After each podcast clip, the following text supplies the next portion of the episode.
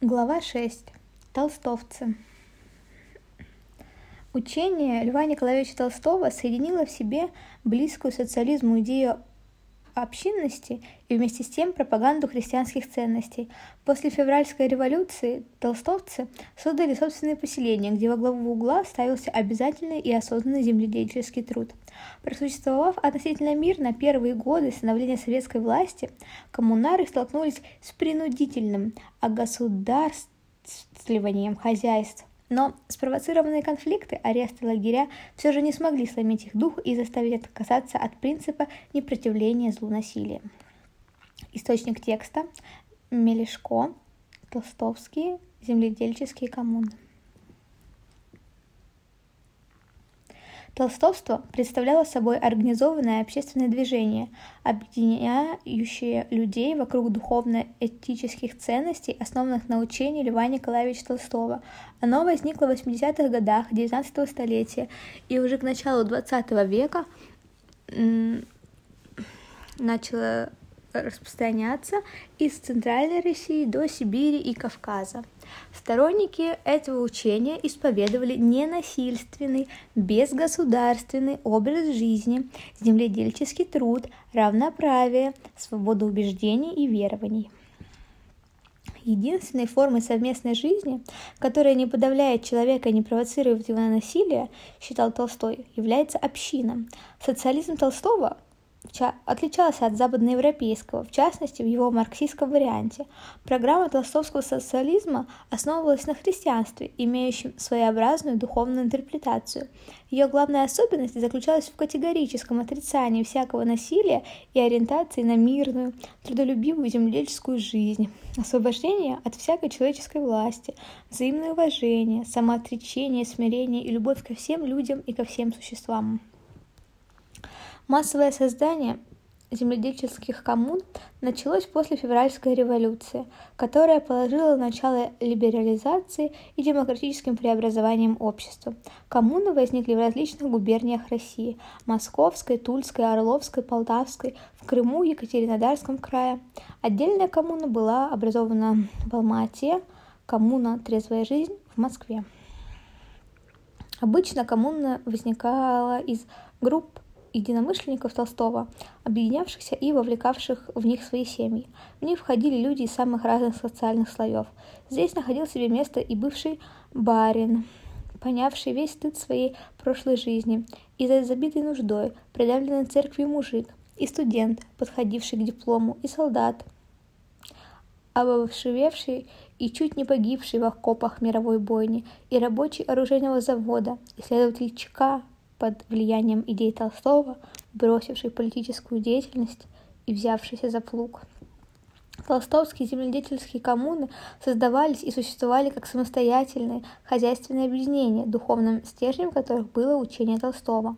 Вокруг этого учения объединялись и жили бок о бок сектанты, малеванцы, субботники, адвентисты, баптисты, добролюбцы, добролюбовцы и потомственные интеллигенты, такие как братья Тюрк, сестры Страховы, потомственные крестьяне, Маргачев, Гурин, разночинец Мазурин. В них входили люди разных национальностей. В коммунах было много молодежи. Она создавала в них, они создавали в них семьи, обзаводились детьми. В коммунах, как правило, было много детей. Главное правило, дающее любому человеку возможность проживать и трудиться в толстовской коммуне – было закреплено в уставе коммуны, документе, официально зарегистрированном и дающем возможность коммуне существовать как юридическому лицу. Это правило гласило, Членами коммуны могут быть трудящиеся, достигшие 18-летнего возраста, занимающиеся, а равно приступающие к занятию сельским хозяйством или связанным с ним промыслом. Разделяющие взгляды Льва Николаевича Толстого, отрицающие всякое убийство не только человека, но и животного, а также отрицающие употребление дурманов, водки, табака, э, а также мяса. Таким образом, толстовские земледельческие коммуны – это не случайное объединение. Признанные государством как хозяйственно и юридически суверенные организации, они существовали на внегосударственной основе, полном согласии с духом толстовского учения, отрицающего всякое насилие, в том числе и государственное, воинскую повинность, государственные налоги и другое. И опыт толстовских земледельческих, земледельческих коммун, сумевших ужиться советским режимом и выжить фактически бесконфликтно сосуществуя с ним, представляет исключительный интерес. Хозяйственную основу коммун составляло земледелие. Земля, жилище, труд были обобществлены. Финансовые средства коммун состояли из вкладов их членов, а также из доходов от хозяйственных сделок, займов и так далее. Высшим органом коммуны считалось общее собрание, которое утверждало все узловые вопросы организации и жизни коммуны. Исполнительным органом коммуны являлся совет коммуны, который избирался на общем собрании сроком на один год количеством не менее пяти человек.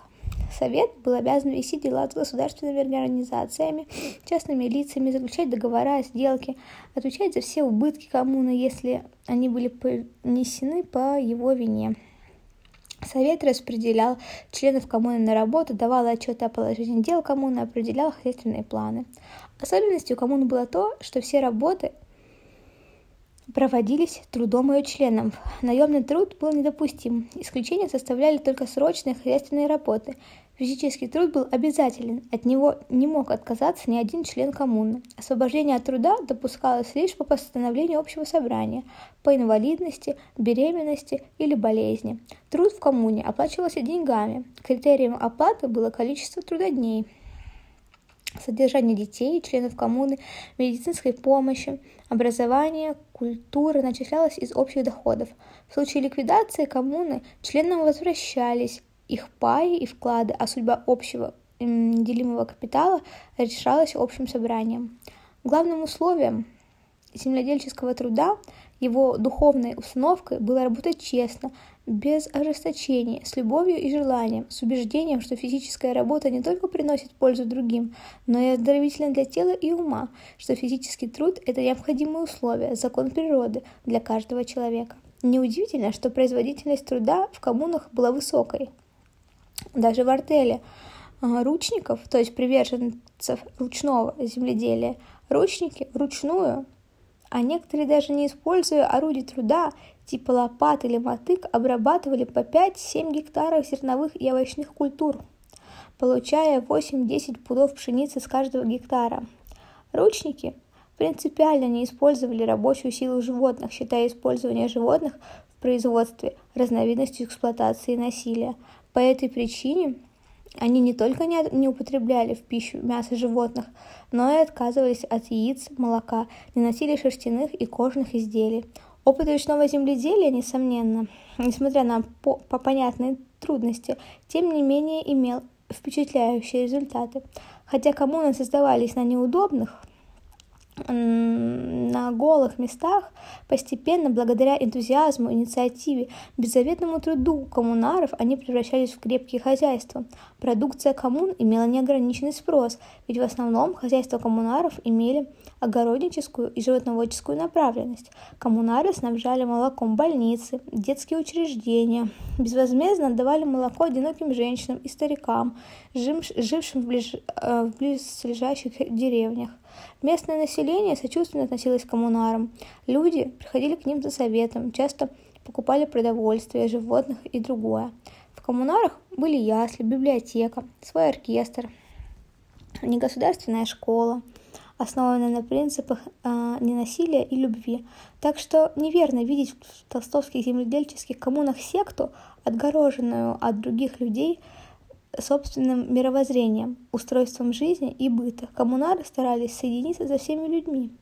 Мы, писал один из коммунаров, не сторонники монастырей ухода от жизни со всем ее злом и добром, страданиями и радостью. Именно среди потока жизни должны мы стремиться быть лучше, быть людьми, так что не лучшие условия совершенствования привлекают нас в коммуну. Коммуна своим экономическим принципам и соответствующей структуре управления представляло собой общественное хозяйство, основанное на принципах равенства, равного распределения по труду, подчиняющееся системе планового хозяйствования. Практическое осуществление идеи Толстого было главным духовным фактором объединения людей в толстовские земледельческие коммуны. Коммунары исповедовали терпимость и заботу в отношении друг с другом никого не давить и ни перед кем не присмыкаться, говорить открыто правду и поступать так, как хочешь, с тем только непременным условием, чтобы не повредить другому, жить радостно, без озлобления и без малейшего страха. Ненасильственное отношение ко всему живому обуславливало и образ жизни толстовцев-коммунаров. Они были строгими вегетарианцами, не употребляли табака и спиртных напитков, не ругались, толстовских коммунах не было замков, двери были открыты любому человеку, питание общее и бесплатное. Особое мироощущение жизненной полноты и счастья пронизывало все стороны бытия коммуны. Отношения коммунаров с государственной властью и правительственными чиновниками были непростыми. Коммуны пытались существовать с государством таким образом, чтобы не нарушать государственных законов и в то же время жить согласно своим принципам. Такое мирное существование оказалось возможным до тех пор, пока сельское хозяйство России, разоренное революцией, гражданской войной, национализацией и перераспределением земель, не могло давать достаточно продукции. К тому же в 1917-1927 годах советская власть еще сохраняла элементы демократичности и допускала некоторый плюрализм в формах хозяйственной и культурной жизни. Именно в этот период толстовское земледельческое движение достигло наибольшего расцвета и пользовалось относительной свободой.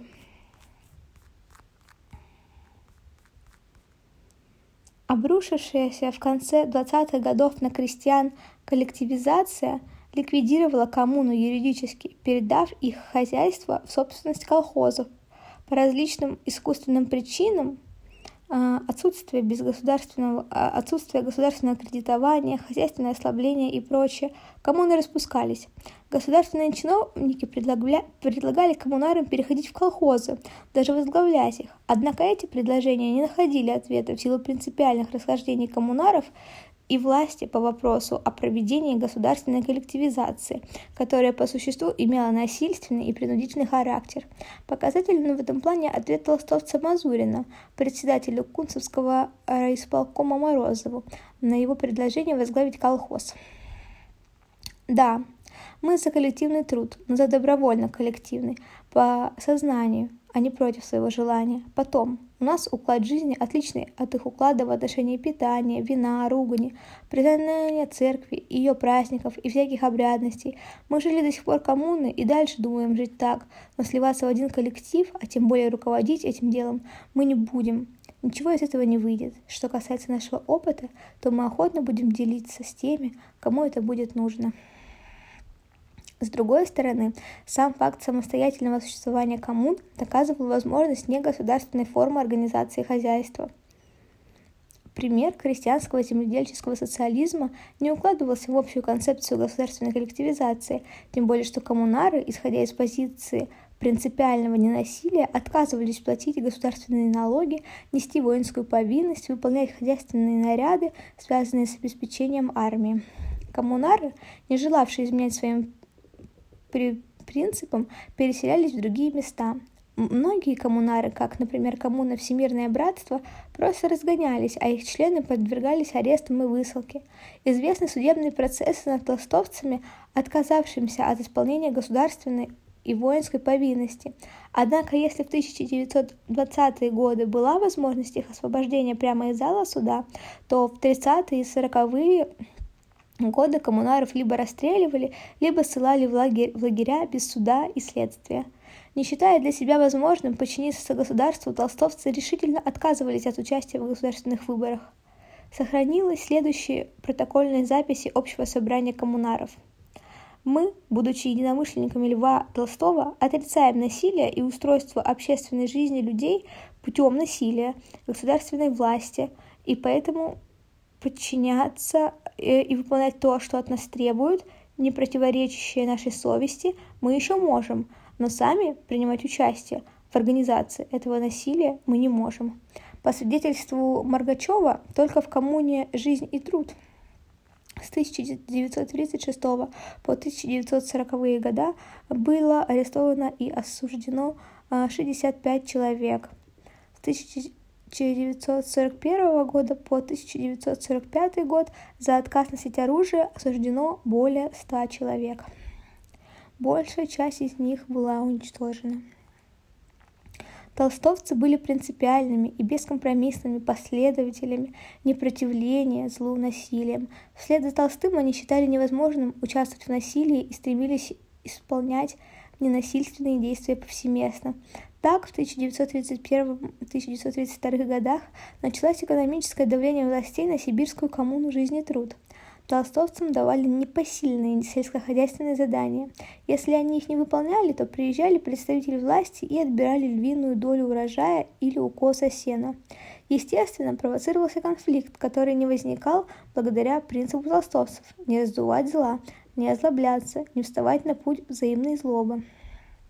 В восьмом выпуске журнала «Истинная свобода» за 1921 год опубликован эпизод из жизни толстовцев села Раевка Орского уезда Оренбургской губернии. Крестьяне этого села были принципиальными последователями ненасилия. Исходя из этого принципа, они отказались избирать органы управления в своем селе. Во время восстания в 1920-х годах восставшие призывали э, раевцев присоединиться к ним, от чего крестьяне отказались. Вместе с тем, когда вокруг убивали представителей власти, в этой деревне проживали солдаты продотряда, а когда восставшие потребовали выдать их, крестьяне им отказали. В других случаях ненасильственные действия толстовцев, выражавших протест действиям властей, демонстрировался в актах гражданского неповиновения. Например, толстовцы отказывались идти в суд или тюрьму следующим образом. Они ложились на землю и не двигались, так что и арестованных их приходилось нести в суд на руках – они устраивали голодовки, желая показать абсурдность и очевидную заданность обвинения, молчали, отказывались отвечать на допросах, не отвечали на вопросы и во время суда. Жизнь по совести, подчинение своих действий нравственным нормам и правилам значили для толстовцев больше, чем материальное благополучие или исполнение государственных судебных требований, когда они противоречили нравственным взглядам. Однажды на заработках, куда толстовцев приглашали с большой охотой как трезвых, деятельных и мастеровых работников, им приказали разобрать дома раскулаченных семей, выбросив их на улицу. Толстовки, от, толстовцы отказались это делать и тем самым отказались от заработка. Другой случай произошел с одним из толстовцев, которого ранили ножом жители соседней деревни. После горячих споров коммунары решили не отдавать плененных ими пьяных крестьян в милицию, а затем отпустили, понимая, что осужден... осуждение тех по закону и заключение в неволю добрых чувств у них не вызвало бы. Нравственный максимализм, верность принципам своей совести толстовцы пронесли через всю свою жизнь, даже в лагерях, в адских условиях невыносимого труда, голода и издевательств они жертвенно проповедовали идеи добра, человечности, верности толстовскому учению.